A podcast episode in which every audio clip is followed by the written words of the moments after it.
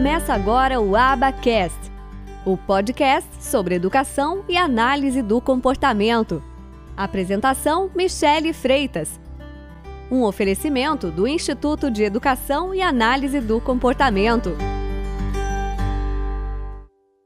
Uma das grandes divergências da área, gente, que talvez a Leilane se identificou muito comigo e que outros profissionais eu sei que se identificam, é a questão do preconceito, é, da análise do, é, de, de ter pessoas que não são psicólogas como analistas do comportamento. E as pessoas fazerem uma confusão teórica entre é, estou trabalhando com terapia ABA ou estou trabalhando com psicoterapia. Se eu tiver, por exemplo, uma criança ou uma adolescente que não fala nada ou que fala muito pouco, tem uma fala muito prejudicada, de repente tem 10, 12 anos, não foi alfabetizado ainda, tem grandes atrasos, tem muitas lacunas no desenvolvimento dele, que é muito diferente de uma criança de mesma idade. Essa criança é uma criança que o que, que a terapia ABA faz por ela? O que, que é o nosso trabalho? Bom, o que, que essa criança sabe? O que, que ela não sabe? Ela consegue falar, ela consegue pedir o que ela quer. Se você chamar ela, ela, responde, ela olha para você. Se você pedir para ela, ah, aponta foto da mamãe, ela consegue entender. Se você falar para ela, vem aqui, vem cá, ela vem.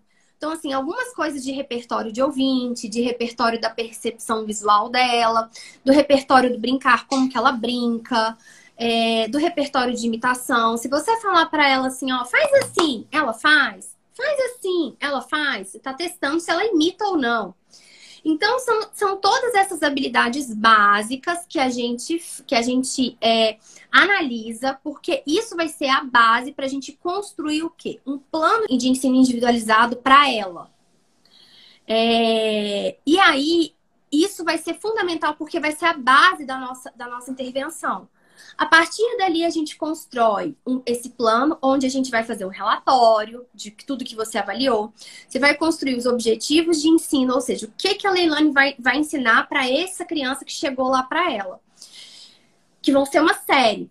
20, 30 objetivos de ensino que ela vai trabalhar durante ali um tempo. E aí esse tempo depende, depende de quantas vezes a Leilani consegue ver essa criança, quanto quanto de recurso financeiro, tempo que essa família tem para pagar essa intervenção.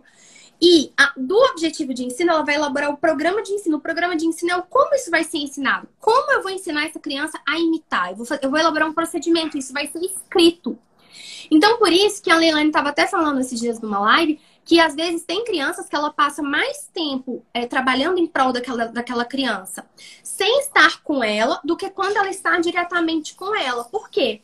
Porque tudo aquilo que aparece ali na sessão, aqueles materiais, aquela folhinha de registro, para ela poder registrar o desempenho da criança, o programinha de ensino, aquilo ali, gente, não aparece assim, ó. Aquilo ali é aparece. Tudo feito antes. Nossa, a gente tem muito trabalho por fora.